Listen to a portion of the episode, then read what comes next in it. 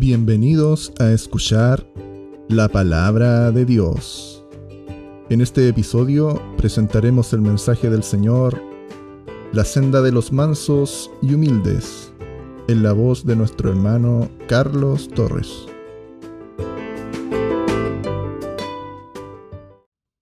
El Señor Jesús les bendiga a cada uno de ustedes, hermanos. Amén. Eh, me siento agradecido del Señor porque eh, puedo estar acá nuevamente eh, exhortándoles la palabra, compartiendo con ustedes eh, el mensaje del Señor, por el tiempo que el Señor nos da para dedicarnos a la palabra. no todos tienen el privilegio de, de, dedicarse a la palabra, amén.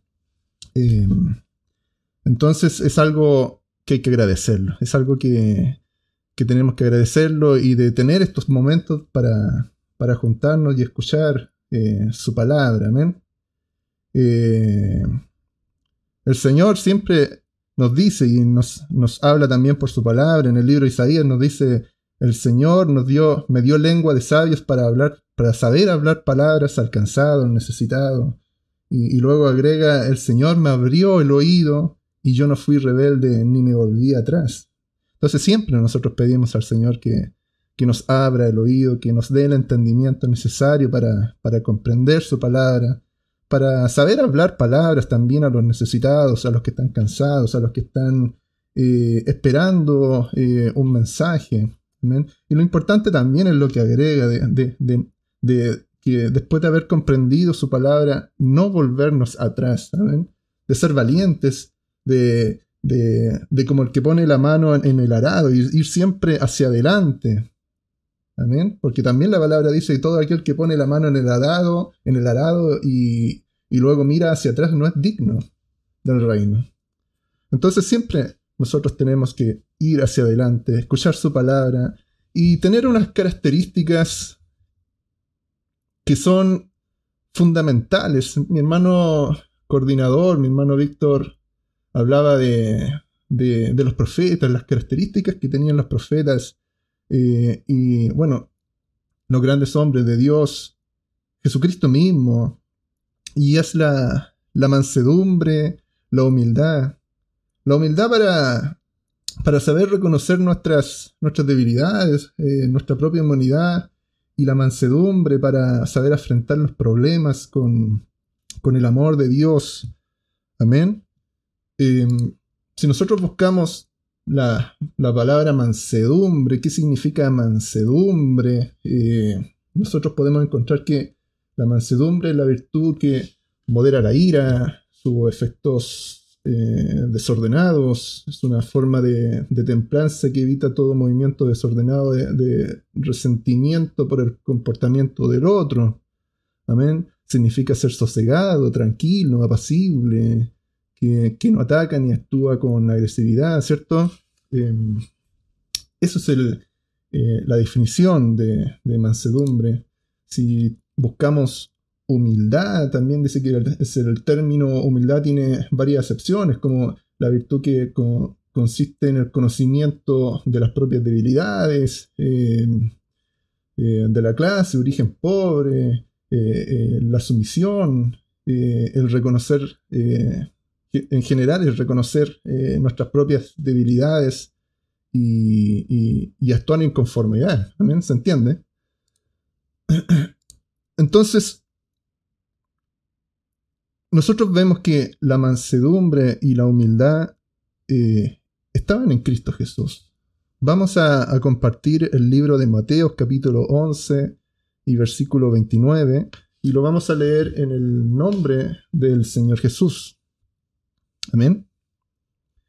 Y dice, Llevad mi yugo sobre vosotros y aprended de mí que soy manso y humilde de corazón y hallaréis descanso para vuestras almas.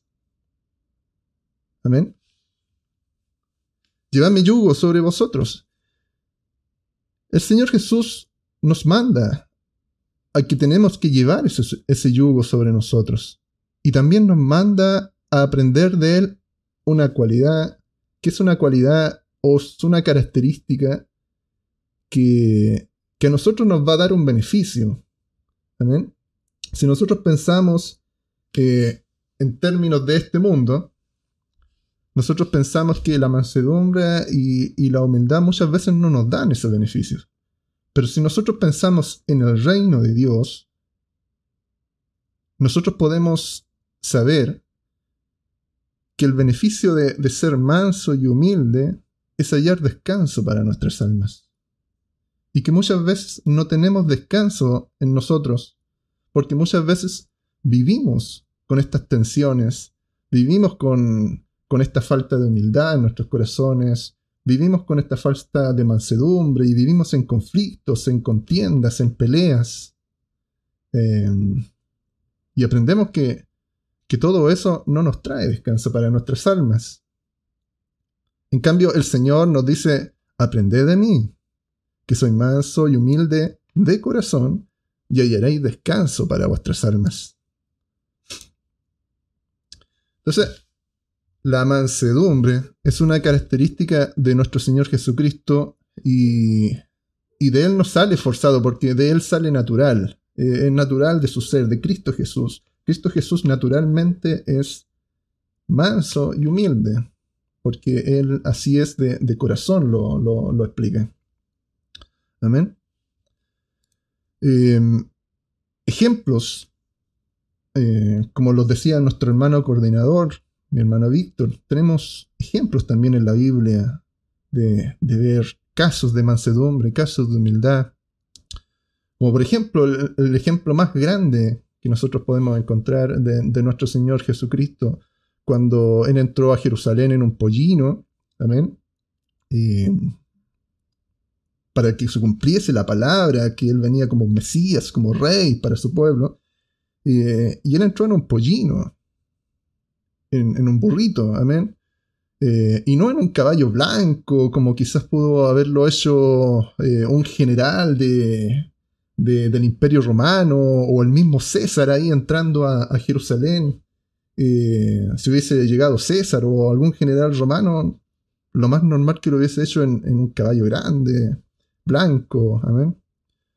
Pero Jesús estaba cumpliendo su entrada como Mesías, amén, como, como rey de Israel y está profetizado en el libro de, Salmo. Usted puede verlo en el libro de Salmo capítulo 118 versículo 26. Nos dice la palabra, bendito el que viene en el nombre de Jehová, desde la casa de Jehová os bendecimos. Y entendemos nosotros cuando sus discípulos, todos sus discípulos recibieron al Señor ahí en Jerusalén y les decía, Osana. Osana aquel que viene en el nombre del Señor.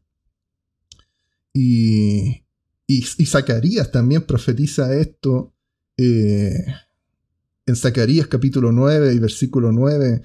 Nos dice, alégrate mucho, hija de Sión, da voces de júbilo, hija de Jerusalén. He aquí tu rey vendrá a ti, justo y salvador, humilde y cabalgando sobre un asno, sobre un pollino, hijo de asna.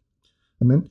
Entonces, todo esto denota las características de, nuestro Señor Jesucristo, que, es la humildad y la mansedumbre. Amén.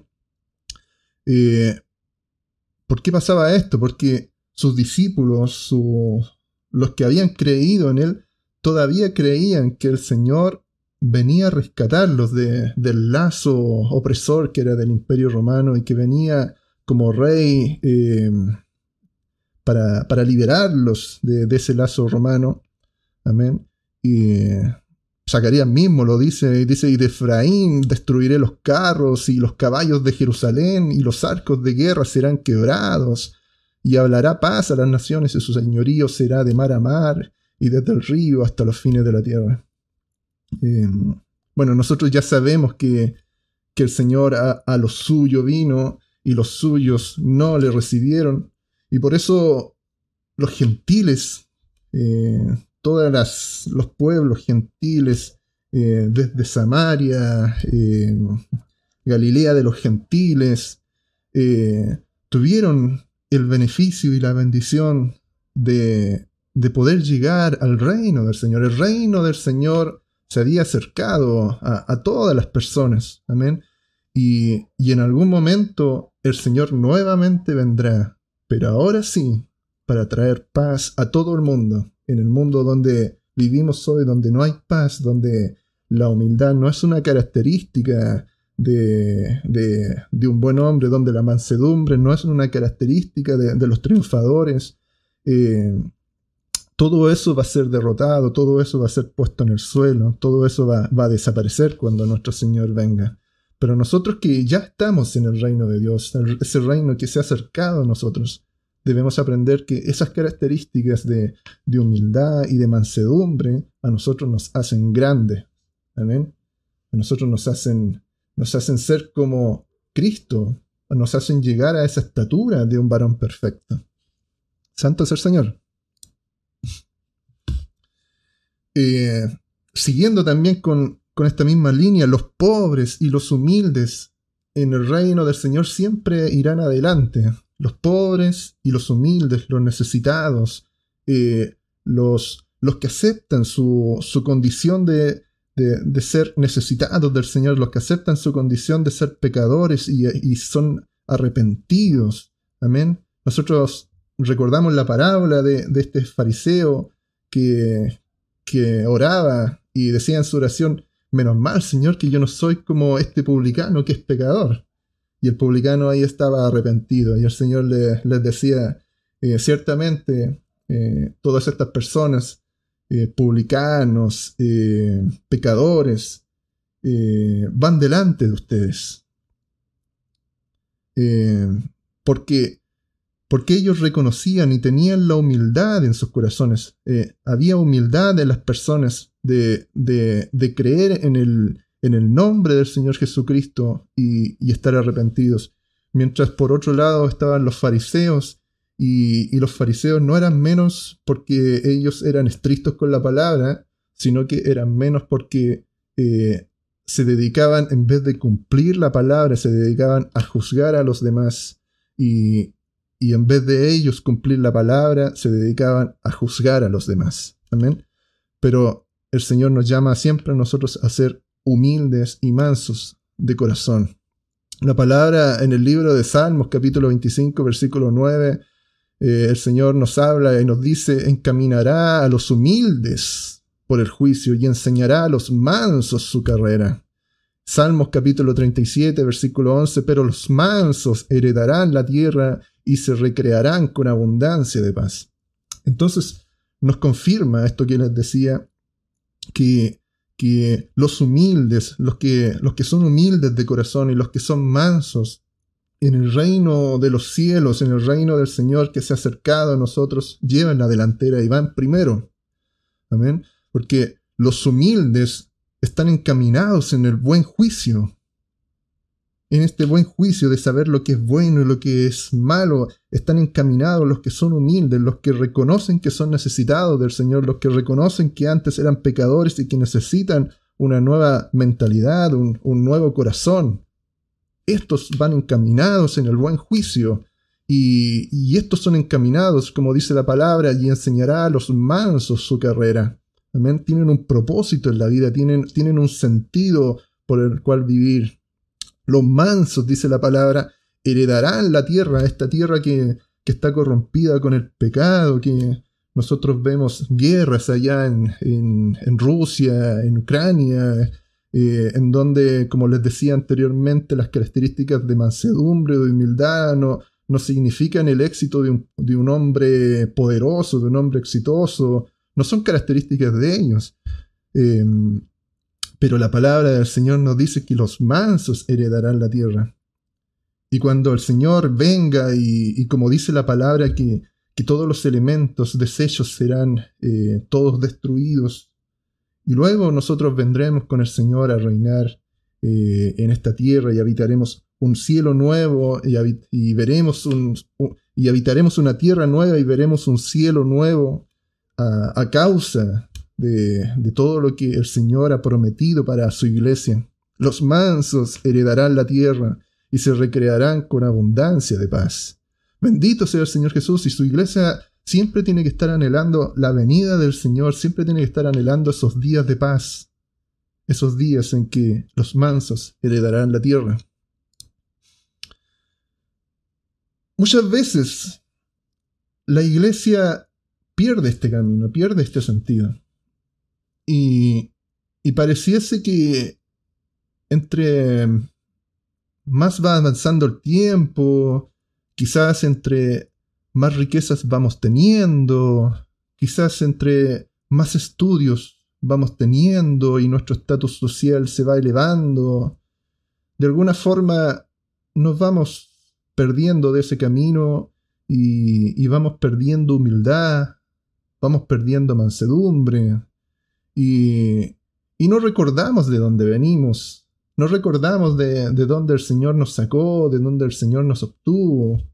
Eh, no recordamos quizás nuestros primeros tiempos como cristianos, como servidores del Señor y, cada vez nos cuesta más servir al Señor con las herramientas que tenemos y, y, cada vez somos más exigentes, quizás cada vez eh, necesitamos más cosas y le decimos, Señor, si yo no tengo esto no puedo servirte bien, si yo no tengo esto otro no, no, no te sirvo así. Eh, por poner ejemplo, Señor, si yo no tengo este auto, ¿cómo, cómo eh, voy a ir allá? Señor, yo no voy a andar en micro. Eh, o Señor, si yo no tengo esta ropa, eh, ¿cómo te voy a servir? Si, si, si, necesito servirte con, con, de esta forma.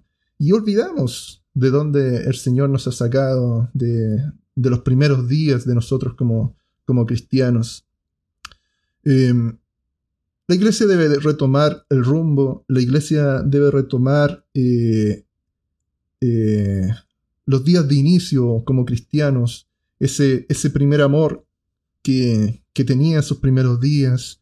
Eh, recuerdo ya en los sellos de los apóstoles, los primeros días de los cristianos, todos compartían todas las cosas, nadie era superior a nadie, todos tenían eh, ese amor por la obra, por Cristo, eh, y entregaban todos, eran capaces de, entregar sus vidas por la obra. Y, muchas veces la iglesia eh, pierde ese rumbo, pierde ese camino. Hay una palabra que, yo siempre recuerdo y, y nosotros tenemos que tenerlas presentes porque eh, cuando el Señor venga, todos estos tipos de iglesias están representadas en el Apocalipsis. Eh, habla del Apocalipsis capítulo 3, 17. Y nosotros, y esas palabras el Señor nos, nos deja a nosotros para que nosotros podamos reflexionar, eh, para que podamos pensar, amén, y ver, bueno, ¿vamos por ese camino o, o vamos por, por el camino equivocado? Entonces la palabra dice, porque tú dices, yo soy rico y me he enriquecido y de ninguna cosa tengo necesidad, y no sabes que tú eres un desventurado, miserable, pobre, ciego y desnudo. Amén.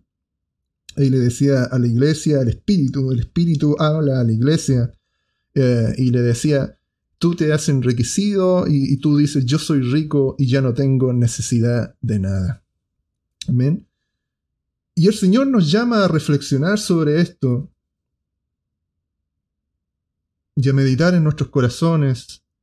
Y así como en muchas oraciones, en muchas predicaciones y en muchas conversaciones que hemos tenido, tenemos que reflexionar y, siempre decir, somos necesitados de nuestro Señor.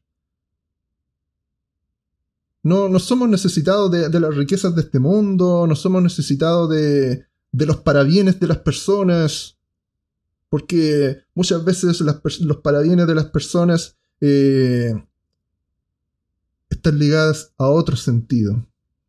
Amén.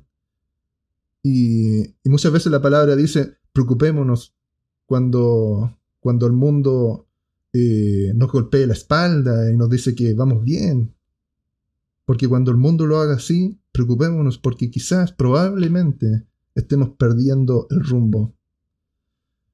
Em, la palabra nos dice, abre los ojos. Por tanto, yo te aconsejo que de mí compres oro refinado en fuego, para que seas rico, para que de esa forma seas rico de verdad, para que seas rico y vestiduras blancas para vestirte, y que no, y que no se descubra la vergüenza de tu desnudez, y unge tus ojos con colirio para que veas. La palabra nos está diciendo que con todo esto, las personas, la iglesia, se pone ciega, se enseguece, se les irritan los ojos y no ven lo que es espiritual. Entonces el Señor nos dice, unge tus ojos con colirio para que veas, para que retomemos el buen camino, para que, para que retomemos el buen andar, la senda que preparó ahí el Señor, la senda que comenzó ahí Juan, profeta del Señor, a, a profetizar la venida del que había de venir para libertar, para restaurar a los, a, los que estaban encarcelados, para dar vista a los ciegos, para, para que sanara a los cojos. Los ciegos ven, los cojos saltan, para dar libertad a los que estaban atados. Amén. Y esa es la misión que nosotros tenemos que retomar, la senda que tenemos que, siempre seguir y, meditar, eh, siempre con humildad, y mansedumbre en nuestros corazones, de corazón en nuestras mentes. Mateo capítulo 5, nosotros recordamos, bienaventurados los mansos. Si Salmo lo decía, el Señor lo recordó en las bienaventuranzas, bienaventurados los mansos, porque ellos recibirán la tierra por heredad. Amén. Más a los que son fríos o tibios, el Señor los vomitará de su boca. Amén.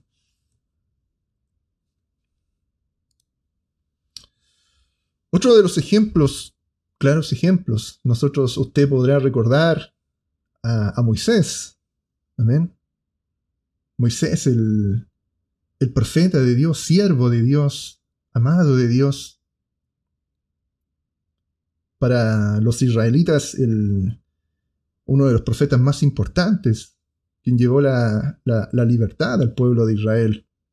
Amén. Eh, Moisés tenía una característica bien especial. Moisés no era un hombre altivo, no era un hombre arrebatado, no era un hombre que, que, iba al choque siempre con, con el pueblo, sino que al revés, Moisés siempre dejaba todas las cosas en manos del Señor. Recordemos ahí lo, que nos dice eh, el libro de Números capítulo 12 versículo 3, y aquel varón Moisés era muy manso, más que todos los hombres que habían sobre la tierra. Amén. Si nosotros recordamos eh, tantas cosas que, tuvo que pasar Moisés, fue atacado por sus hermanos, Aarón, María, eh, acerca de, cómo él estaba dirigiendo al pueblo y acerca de, la mujer Cusita, usted recordará ahí en Números capítulo 12, versículo 11, cómo le, increparon sus, propios hermanos. Amén. Pero el Señor dejó todo en manos. Moisés dejó todo en manos del Señor. Amén. Y sabemos cómo, cómo el Señor reprendió ahí a Aarón, reprendió a María. Amén. La lanzó fuera del campamento. Eh, también sufrió la, rebelión de, de Coré, ¿se acuerda usted?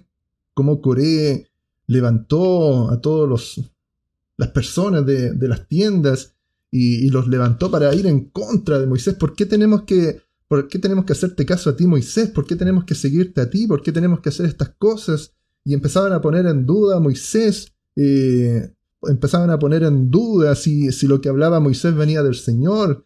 Eh, habían visto todos los milagros, todas las señales que el Señor había hecho eh, cómo el Señor abrió las aguas, cómo, el Señor sacó agua de, la peña, cómo el Señor envió las plagas a Egipto. Pero su pueblo, este Coré, levantaba a las personas para ir en contra de Moisés porque no querían, ya no creían en Moisés, ya no creían que, el Señor hablaba a través de Moisés. Y, constantemente el pueblo estaba, estaba yendo en contra de la senda que el Señor quería que, que, caminaran, de, la ruta, esta ruta que, que iba derechita hacia, el, hacia la tierra prometida, pero que la torcieron por sus propios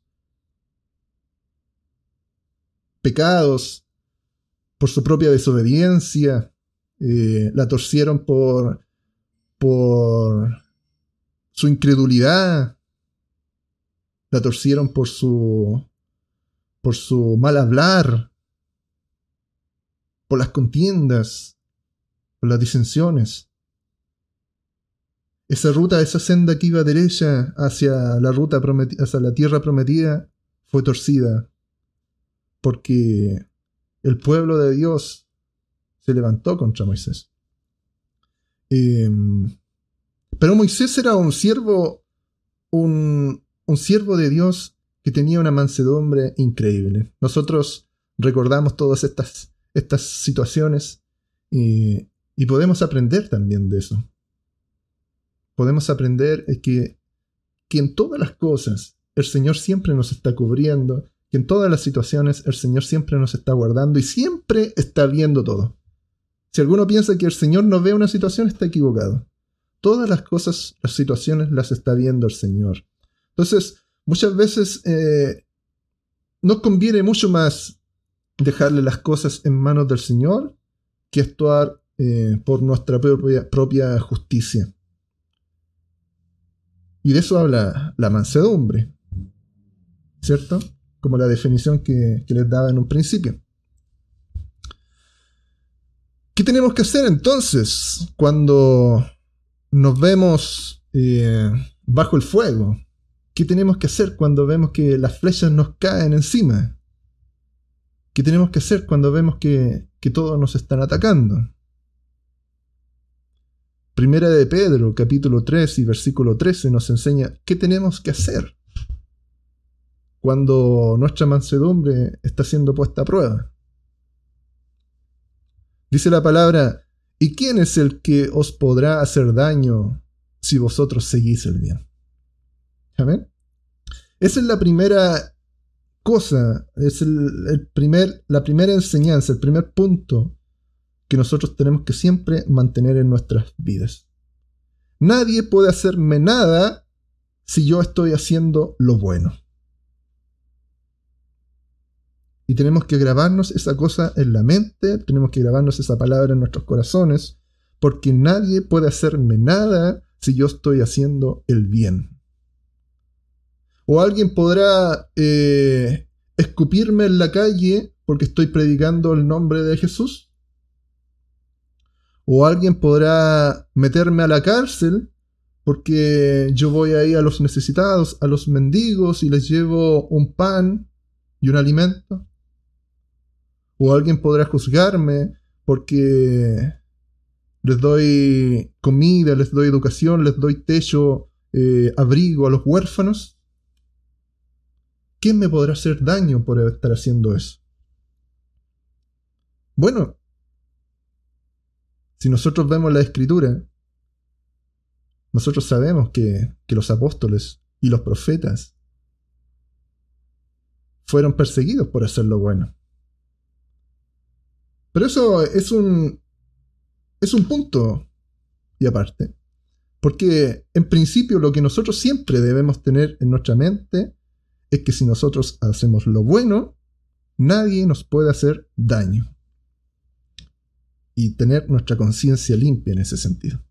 El versículo 14 nos habla de ese otro punto aparte, porque dice, más también si alguna cosa padecéis por causa de la justicia, bienaventurados sois.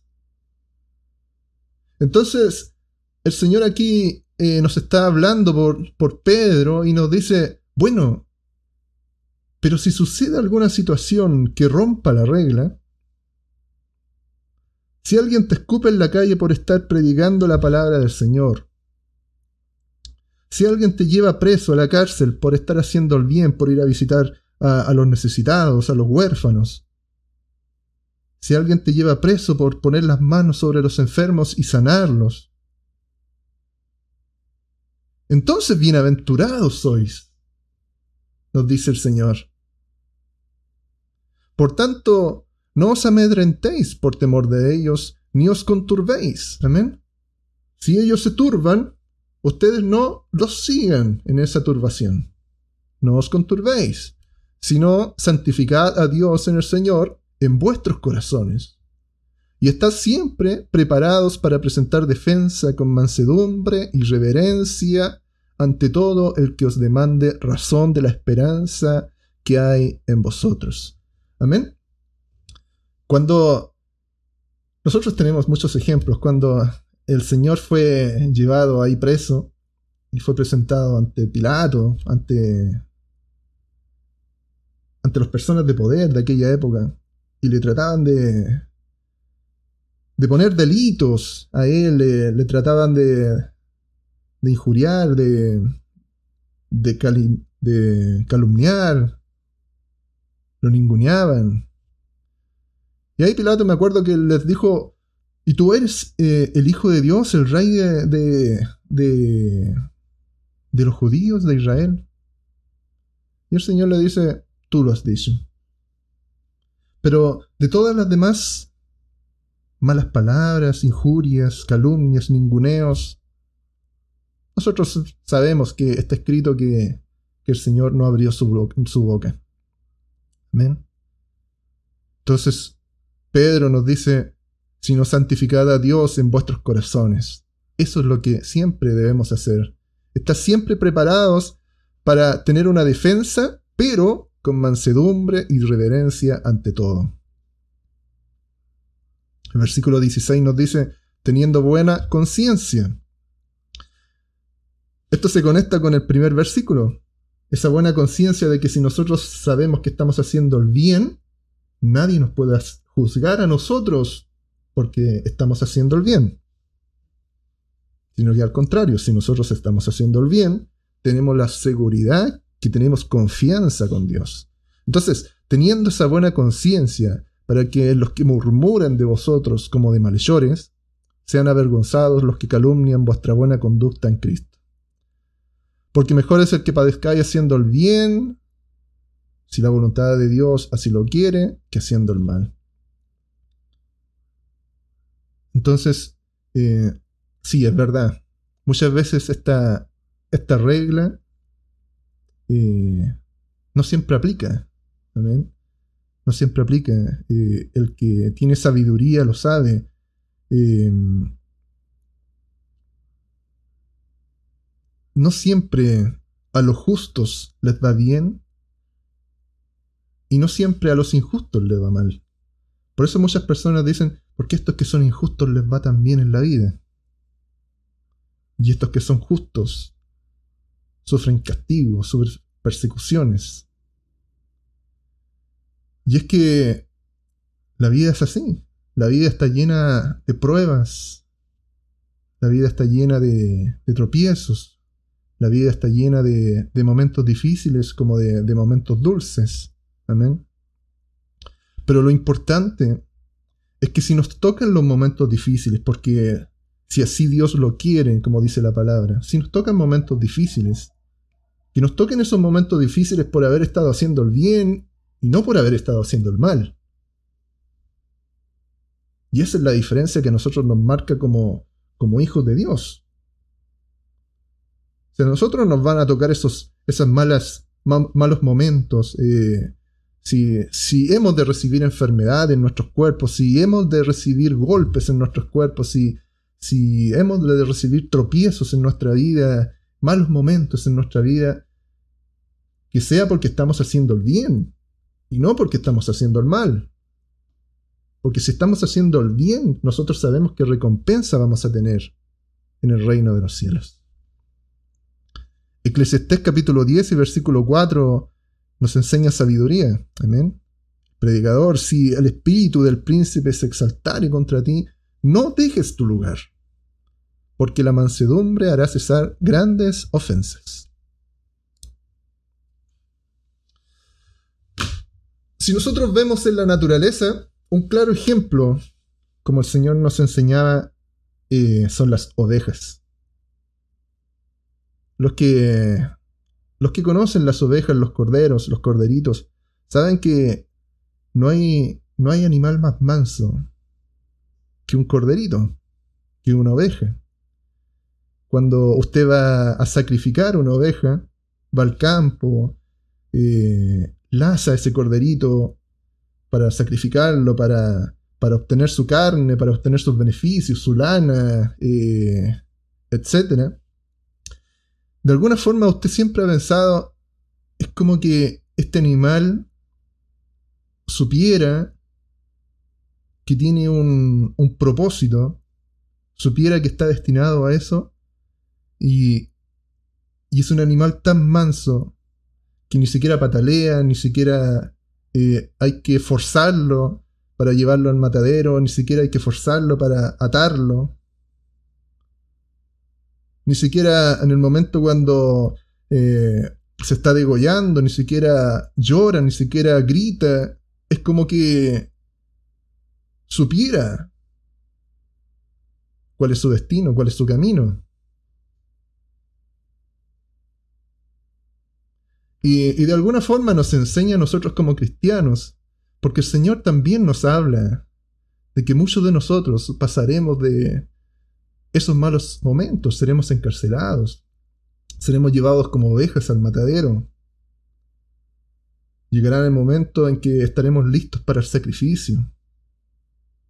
Muchos apóstoles pasaron esos malos momentos, que de malos momentos se convirtieron eh, en, el beneficio y en la recompensa más grande en el reino de los cielos. Isaías capítulo 53, versículo 7 dice, angustiado él y afligido, no abrió su boca, como cordero fue llevado al matadero, y como oveja delante de sus trasquiladores enmudeció y no abrió su boca. Cristo fue así. Cristo tiene esa característica que nosotros tenemos que, obtener, nosotros tenemos que imitar y tenemos que tratar de que Cristo viva en nuestra vida para que tengamos esa mansedumbre que tuvo Cristo. Romanos capítulo 8, versículo 36 dice, como está escrito, por causa de ti somos muertos todo el tiempo, somos contados como ovejas de matadero.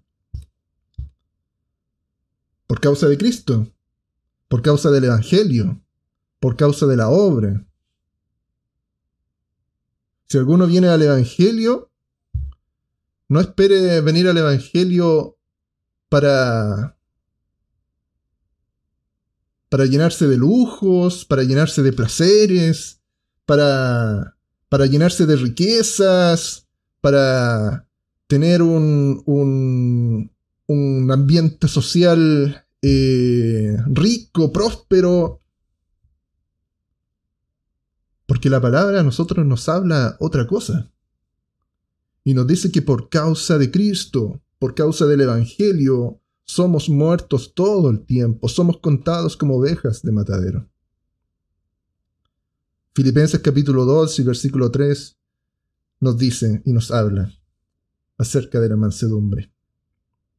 Nada hagáis por contienda o por vanagloria. El que quiera venir al Evangelio a vanagloriarse, está muy equivocado. El que quiera venir al Evangelio para contender con otras religiones, está muy equivocado. El que quiera venir al Evangelio para ser enaltecido, está muy equivocado. Recordamos ahí como, como algunos de sus discípulos en el inicio contendían entre ellos y decían, ¿quién de ellos iba a ser el mayor? Amén.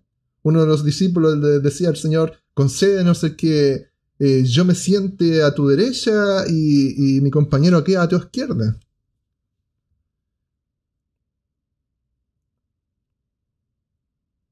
El Señor nos decía que el que no fuese como un niño no es digno de entrar en el reino. No hagáis nada por contienda por vanagloria, antes bien con humildad y estimando cada uno a los demás como superiores a él mismo. Bendito sea el Señor Jesús por su palabra, por su amor, y que nos enseña a dejar esa, esa naturaleza que es del hombre antiguo, esa naturaleza carnal, que cada cierto tiempo como que rebrota, como que renace y que tenemos que estar aplicando siempre la palabra del Señor, porque ese, ese antiguo Adán de alguna forma quiere brotar, quiere volver a, a sobrepasar a este nuevo hombre espiritual. Amén. Pero, ¿a quién tenemos que alimentar nosotros? ¿Estamos alimentando a este hombre carnal o estamos alimentando más a este hombre espiritual? Y el libro de Juan capítulo 15, versículo 18 nos habla, eh, si el mundo os aborrece, sabed que a mí me ha aborrecido antes que a vosotros. Si fuerais del mundo, el mundo amaría lo suyo, pero porque no sois del mundo, antes yo os elegí del mundo, por eso el mundo os aborrece. Y, y nos da a entender que nosotros no somos del mundo. Nos da a entender que nosotros éramos del mundo, que venimos de allá del mundo, pero que ya no soy del mundo porque Él nos eligió del mundo. Amén. Y en conformidad con esta palabra nosotros tenemos que actuar. Y en conformidad a la voluntad del Señor, nosotros tenemos que actuar. Como les decía, ¿a quién alimentaremos? ¿Al, al hombre carnal o al hombre espiritual?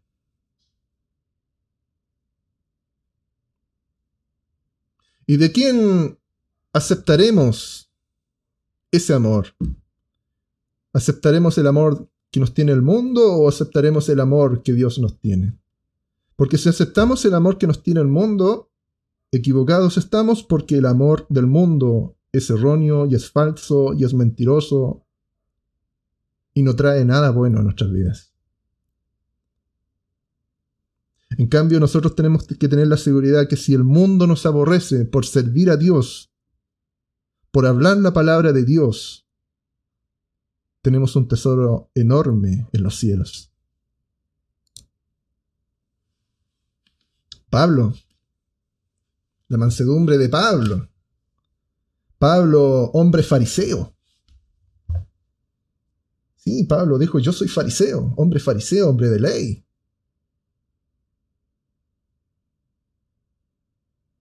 Pero no hipócrita. Pablo se convirtió al Evangelio. Y Pablo fue muy humilde, desechó todo lo que él sabía. Él como fariseo sabía la ley quizás al revés y al derecho. Sabía muchos idiomas, él sabía hablar muchas lenguas, quizás tenía muchas riquezas, venía quizás de una buena familia, no lo sé.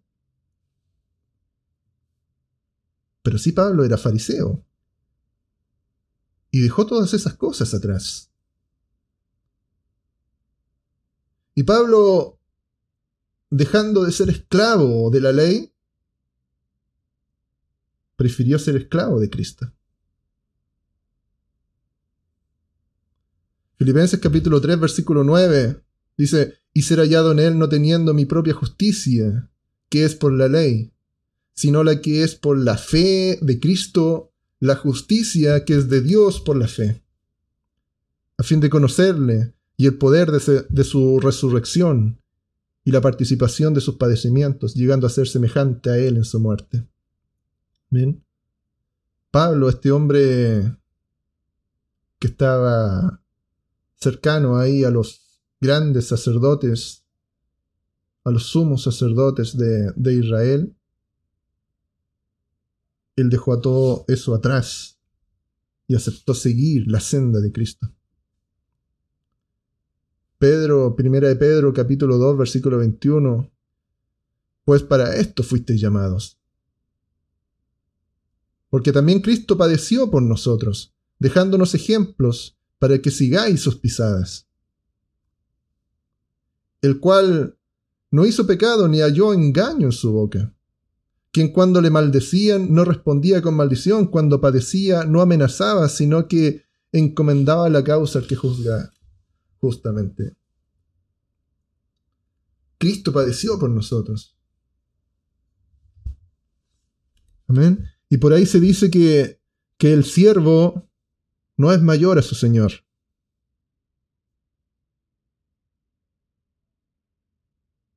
¿Y cuántas veces usted le dice en sus oraciones a Dios, a Cristo, le dice Señor?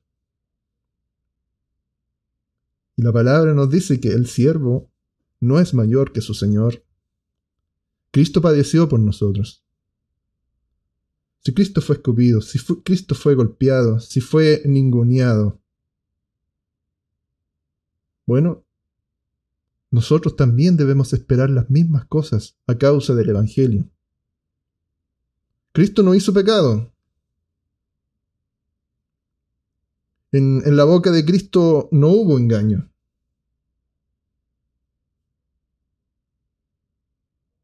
Cuando a Cristo lo maldecían, Él no respondía con maldición. Cuando lo hacían padecer, no amenazaba sino que todas estas cosas las encomendaba al que juzga con justicia. Amén. Al Padre. Amén. Al Padre. Al Padre. Porque nuestro Padre sabe nuestra causa. Amén. Él sabe que somos necesitados. Lo que quiere Él es que seamos humildes y reconozcamos que somos necesitados de Él. Amén. El enemigo está constantemente recorriendo el mundo. El, enemigo no es omnipresente como lo es Dios. El enemigo no, no está en todo lugar. Dios sí está en todo lugar. Él lo sabe todo. Pero el enemigo tiene una característica que es, es que va recorriendo y rodeando el mundo para acusarnos, para acusar a sus hijos. ¿Ven? Pero la palabra del Señor nos enseña que abogado tenemos. ¿Quién nos defiende?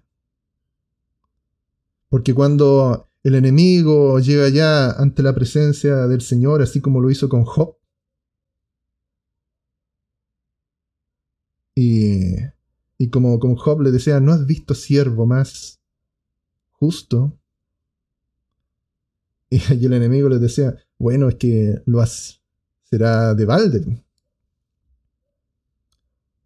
Es que tú lo tienes cercado. El enemigo siempre nos está acusando y nos está, le está diciendo al Señor, ¿viste lo que hizo el Carlos? ¿Viste el pecado que cometió? Lo importante es que nosotros tengamos en nuestros corazones una buena conciencia para con el Señor. Porque si nosotros tenemos una buena conciencia para con el Señor, somos humildes y somos mansos en nuestro corazón con el Señor, el Señor sabe que nosotros somos pecadores, pero que somos arrepentidos. Amén. Y que no somos como lo decía la iglesia, yo ya soy rico y ya no tengo necesidad de ti, Señor.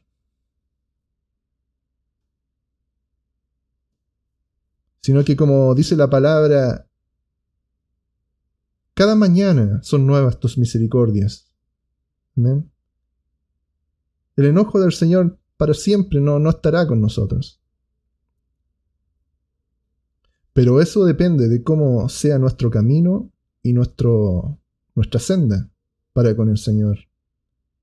Si es humilde, como quizás era ahí la parábola del fariseo y del saduceo, bueno, sí tenemos abogado para con el Padre. Pero si somos rebeldes, y si somos eh, contrarios a la palabra del Señor, ¿Cómo podrá defender el Señor la causa injusta en nosotros? Nunca debemos ser contrarios a la palabra del Señor. Nunca debemos blasfemar contra el Espíritu Santo del Señor. Porque eso no tiene perdón. Porque el abogado no, no aboga por la causa injusta, sino que por las causas justas. Y si nosotros tenemos buena comunión con el Señor, abogado tenemos con el Señor, con el Padre, que juzga todas las cosas justamente. Entonces, cuando le maldecían, no respondía con maldición, cuando padecía, no amenazaba, sino que encomendaba todas las cosas al que juzga justamente. Pablo terminó su carrera siendo humilde. Quizás cuántas personas han llegado a tal nivel y, y no son humildes. No son para nada humildes.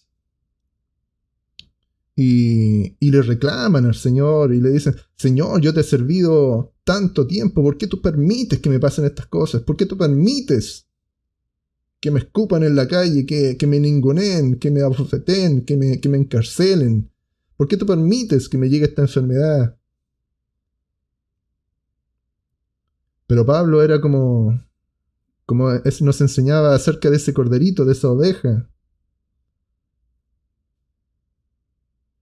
Segunda de Timoteo capítulo 4 versículo 6 dice, porque yo ya estoy para ser sacrificado, y el tiempo de mi partida está cercano.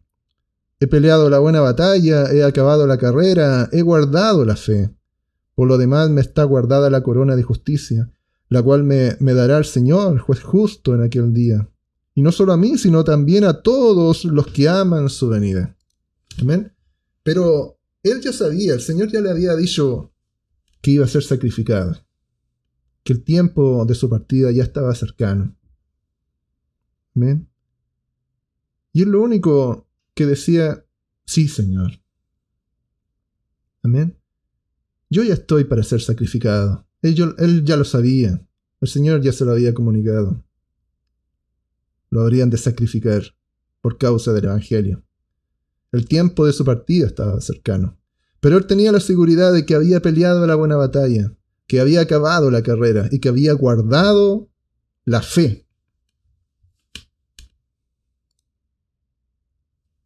¿Cómo alcanzar esta mansedumbre? ¿Cómo alcanzar esta humildad? No podemos alcanzarla. ¿Cómo, alguien que, que le falta humildad quiera alcanzar la humildad? No la puede alcanzar. Porque la humildad no, no, se aprende, no es algo que se aprenda. No, no es algo de que, ah, tengo que relajarme un poco, quitarme un poco de estrés, porque el estrés es el que me hace ser poco humilde, poco manso. No. La humildad, la mansedumbre son características intrínsecas, vienen incorporadas, vienen. Yo no veo ahí a, Jesucristo, a nuestro Señor, en los momentos de tanto estrés, cuando lo golpeaban, cuando lo, lo ninguneaban, cuando lo escupían. El Señor pasó momentos de gran nivel de estrés. Él nunca perdió su humildad, nunca perdió su mansedumbre. Entonces no le eche la culpa al estrés, porque está perdiendo la, la mansedumbre, porque está perdiendo la humildad.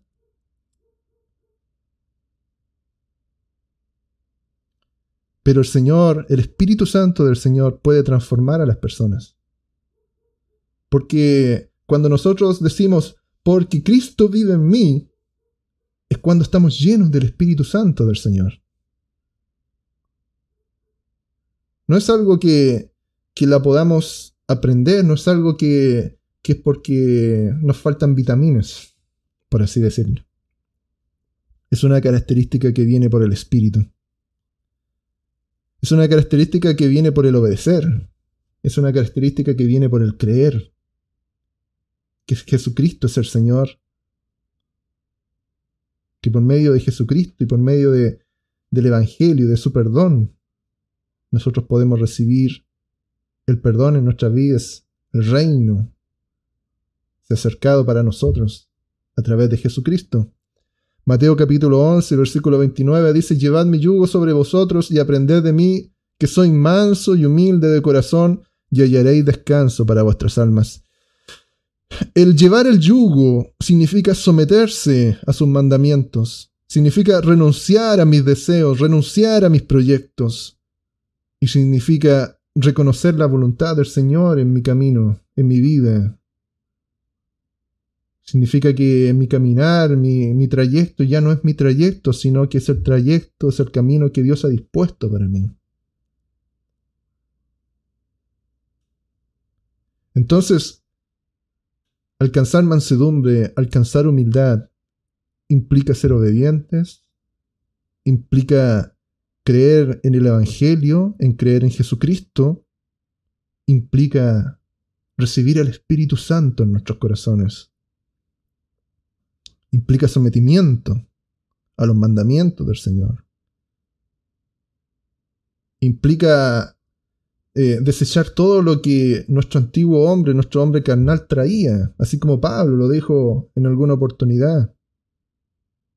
Todas las cosas antiguas ya las tengo por, por desecho, como la cosa más mínima, más desagradable, ya, ya no están dentro de mis prioridades, mis proyectos, mis deseos. Pedro también era un hombre manso. Y nosotros podemos leer ahí en Juan capítulo 21 y versículo 18. De cierto, de cierto te digo, cuando eras más joven te ceñías e ibas a donde querías. Amén. Nosotros conocemos que, que Pedro, bueno, dije que era un hombre manso, pero no siempre fue manso. Amén. Nosotros conocemos que, que Pedro era un pescador, un, un hombre eh, probablemente que siempre iba al choque, que siempre eh, tenía una, una respuesta probablemente porque Pedro fue convertido por medio del Espíritu Santo. Cuando eras más joven te ceñías e ibas a donde querías. Pero dice, más cuando seas viejo extenderás tus manos y te ceñirá otro y te llevará a donde no quieras. Esto dijo dando a entender con qué muerte había de glorificar a Dios, y dicho esto añadió, sígueme. ¿Qué más grande ejemplo de sígueme? Porque el llevar el yugo significa la rendición absoluta de nuestra voluntad. Amén. Si él le decía que cuando era joven él iba donde quería, lo que hacía lo que quería, pero le dio a entender cuáles iban a ser sus postreros días. Le dijo, esto es lo que te espera. Sígueme.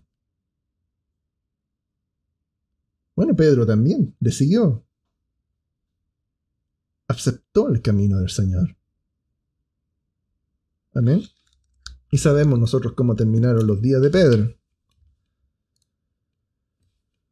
Pablo también aconseja a Tito. Tito capítulo 3 versículo 1 le dice, recuérdales que se sujeten a los gobernantes y autoridades, que obedezcan, que estén dispuestos a toda buena obra, que a nadie difamen, que no sean pendencieros, sino amables, mostrando toda mansedumbre para con todos los hombres. Porque nosotros también éramos en otro tiempo insensatos, rebeldes, extraviados, esclavos de concupiscencia y deleites diversos, viviendo en malicia y envidia, aborrecibles y aborreciéndonos unos a otros. El Señor sí nos habla estar sujetos a su palabra, a obedecer su palabra, pero también nos habla ser humildes, nos llama a ser humildes y llevar esa mansedumbre para con todos los hombres. Porque el Señor no nos ha mandado al mundo a, a romper las reglas. El Señor Jesucristo no vino a este mundo a romper las reglas. Amén. Sino que a traer paz, sino que a traer su evangelio. Sino que atraer sanidad a los que estaban enfermos, restauración a los que estaban quebrantados. Pero de ninguna forma fue contra el imperio romano. De ninguna forma eh, rompió las leyes. Más bien él decía, bueno, ¿ven esta moneda? ¿Qué cara hay en esta moneda? Den al César lo que es del César, pero den a Dios también lo que es de Dios. Entonces, a nosotros como, como cristianos, también el Señor nos, nos, nos dice, eh, ojo, ojo, no sean conflictivos. ¿Mm? Recuérdales que se sujeten a los gobernantes y a las autoridades, que obedezcan y que estén dispuestos a toda buena obra. ¿Hay que pagar impuestos? Bueno, hay que pagar impuestos. Hay que cumplir con algo, bueno, hay que cumplir con lo que el gobierno, las instituciones nos demandan. Porque tenemos que dar buenos ejemplos como cristianos también. Sí, es verdad. Estamos en contra de todo lo que el mundo hace. Estamos en contra de, las leyes que, que promueven eh, el aborto, las leyes que promueven eh, el matrimonio igualitario. Estamos en contra de todo eso. Pero nosotros tenemos que seguir predicando el Evangelio. Eso es lo que a nosotros nos ha mandado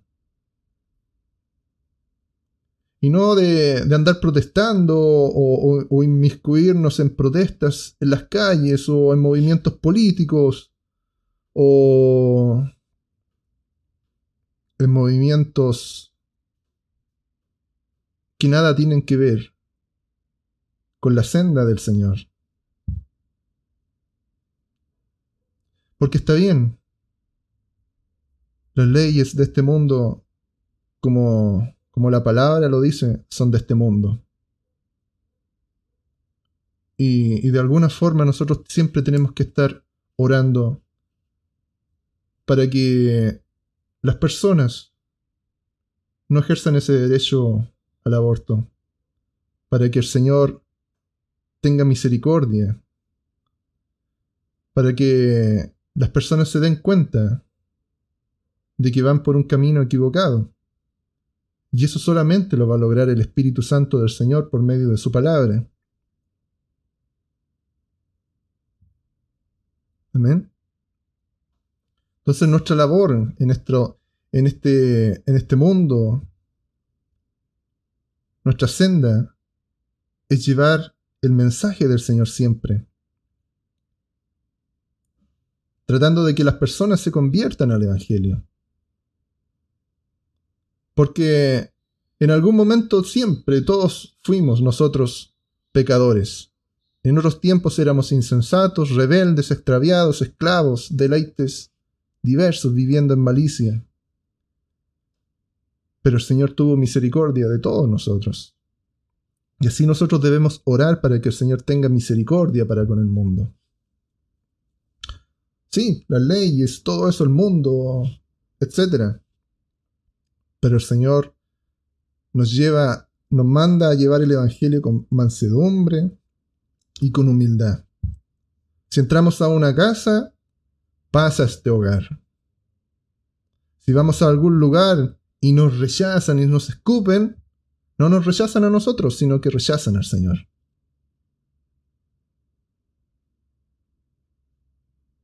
Y esa sujeción a nosotros nos hace ser mansos. Pablo.